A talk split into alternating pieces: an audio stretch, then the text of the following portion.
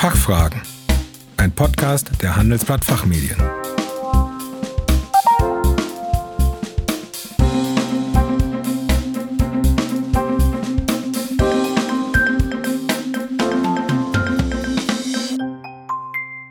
Ich begrüße Sie zu den Fachfragen. Sie hören Antworten und Handlungsvorschläge zu aktuellen Themen aus Wirtschaft, Recht und Management. Mein Name ist Kerstin Pferdmenges. Unser Thema heute Diversität im Aufsichtsrat und im Vorstand.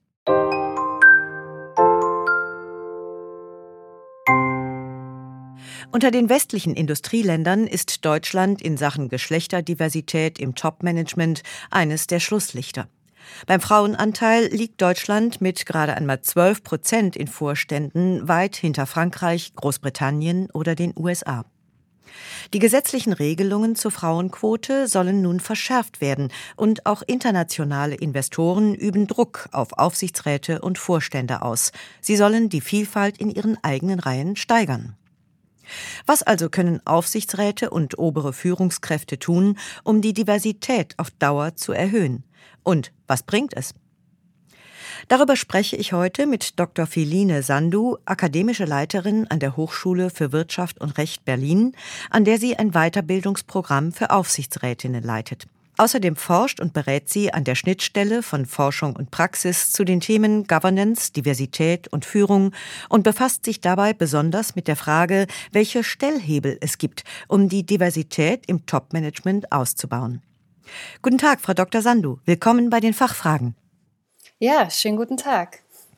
Frau Dr. Sandu, warum soll das Führungspositionengesetz jetzt ausgeweitet werden? Wurde mit der Quote für Aufsichtsräte noch nicht genug erreicht? Ja, mit der Quote in Aufsichtsräten, die wir bis dato haben, wurde schon etwas erreicht. Wir haben jetzt einen Frauenanteil in Aufsichtsräten von ähm, 35 Prozent.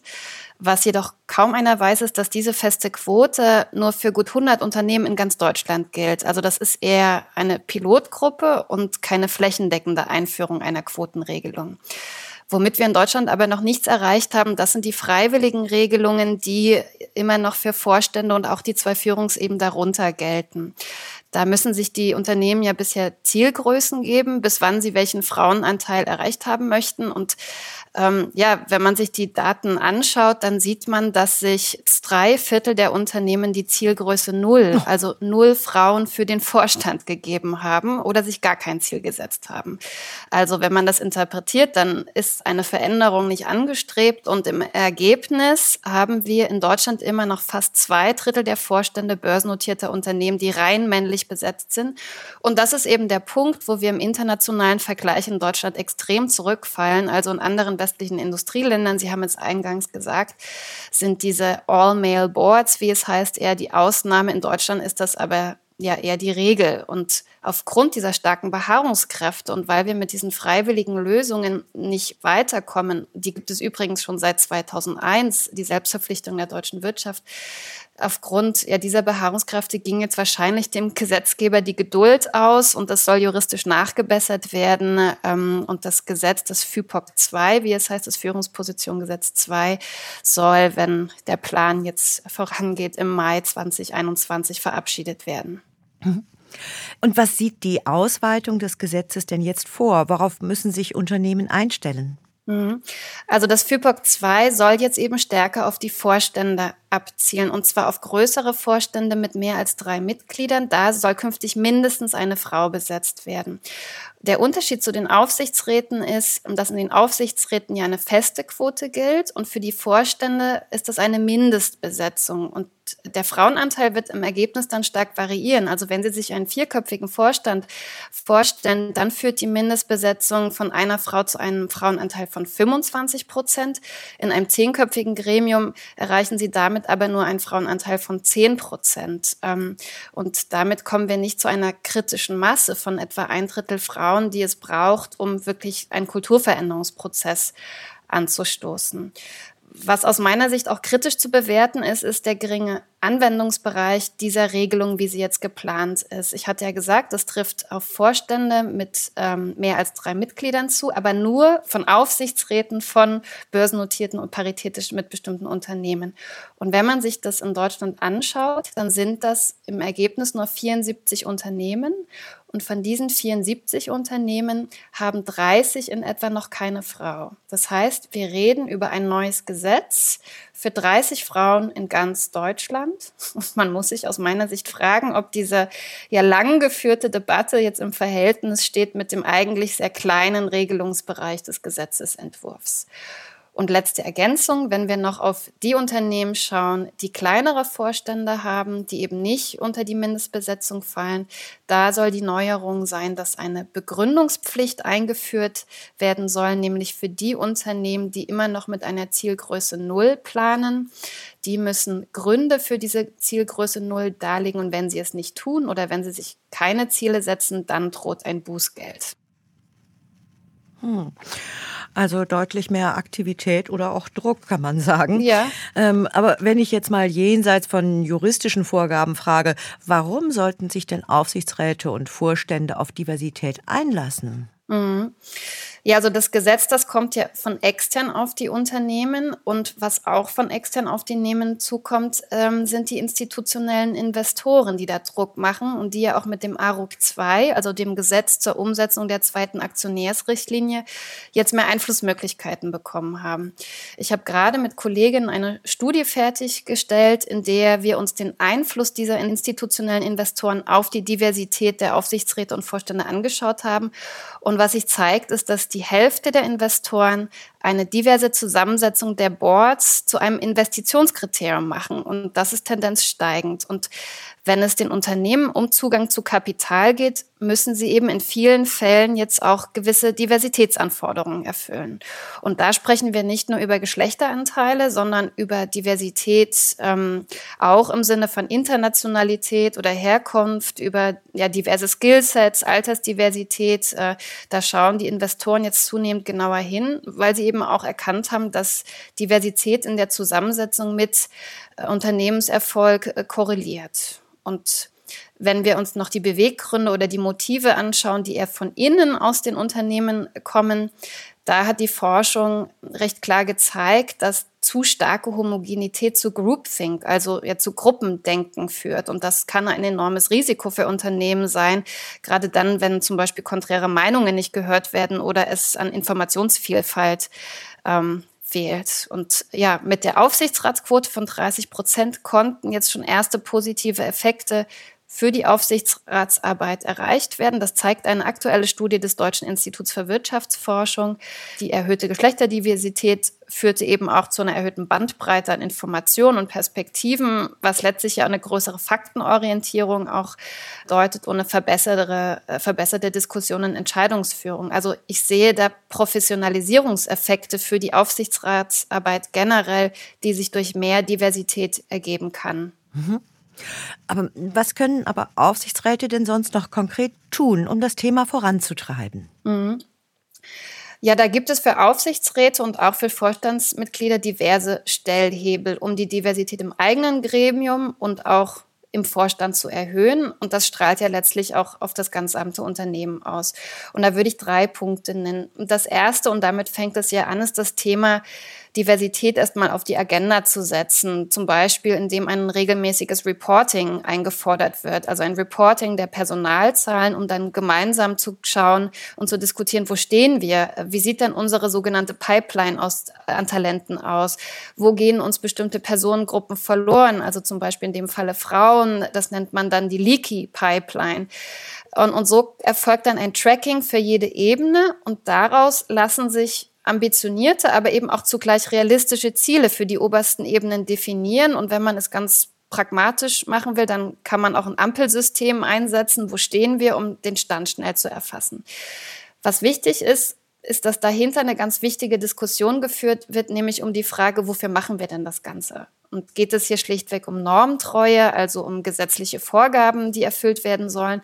Oder ja, welchen Case for Action haben wir im Unternehmen? Also Das könnte die Erhöhung der Innovationskraft sein, Fachkräftemangel, vielleicht auch schlicht Image. Und umso genauer das ein Unternehmen für sich herausgearbeitet hat, umso mehr Zugkraft und Motivation kann dieser Case for Action entfalten und umso besser das eben auch mit strategischen Personalthemen verknüpft ist. Also im Aufsichtsrat ist das vor allem die Nachfolgeplanung. Umso stärker kann es in der Organisation verankert werden.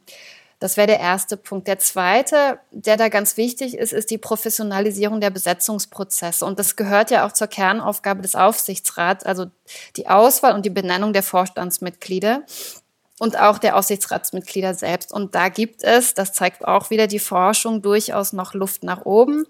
Eine Untersuchung zum Beispiel der Uni Speyer zeigt, dass die Nominierungsprozesse der Kandidatinnen und Kandidaten häufig noch unstrukturiert verläuft und so die Qualifikation gar nicht systematisch überprüft werden kann. Also es wird in persönlichen Netzwerken mit einem engen Suchradius nach neuen Kandidaten gesucht. Es gibt oft keine ausreichende Definition eines Kompetenzprofils, was dann letztlich auch keine Auswahl auf Basis der Qualifikation ermöglicht. Es gibt zu wenig ein Mehr-Augen-Prinzip, damit auch verschiedene Gremienmitglieder da auf die Auswahl blicken und nicht so ein Schmidt-Sucht-Schmidtchen oder Like-Me-Phänomen dann ähm, entsteht. Also im Umkehrschluss müssen eben Fragen gestellt werden, was für ein aussagefähiges Kompetenzprofil brauchen wir? Haben wir ein aktives Scouting über die üblichen Netzwerke hinaus? Wer ist an der Nominierung beteiligt? Sind es vielfältige Personen? Sind auch die Ausschüsse mit Frauen besetzt, die über diese Personalie entscheiden? Ja. Und letztlich, das ist der letzte Punkt, kann auch jede Person individuell aktiv werden. Also jeder, jede kann als Sponsor für ein Thema eintreten oder einzelne Personen unterstützen. Und da gibt es ein sehr schönes Instrument, das heißt die gute Nachrede, entwickelt von der Schweizerin Zita Küng. Und wie der Name sagt, es, es geht darum, gut über andere zu sprechen. Also auch informell in Meetings, in der nächsten Videokonferenz oder wenn wir dann mal wieder alle im Büro sind, den Kopf durch die Tür zu stecken und zu sagen, ja, also die Frau sowieso, die hatte übrigens letzte Woche eine erstklassige Präsentation gehalten. Also es geht darum, exzellente Leistung in einem erweiterten Kreis sichtbar zu machen. Also schlussendlich, es gibt vielerlei Stellhebel, wie man sich auch persönlich einbringen kann und das Thema Vielfalt nach vorne bringen kann. Und ja, wie es so schön heißt, ich glaube, wir haben kein Erkenntnisproblem, sondern ein Umsetzungsproblem. Und da können Aufsichtsräte noch viel tun. Mhm, mh.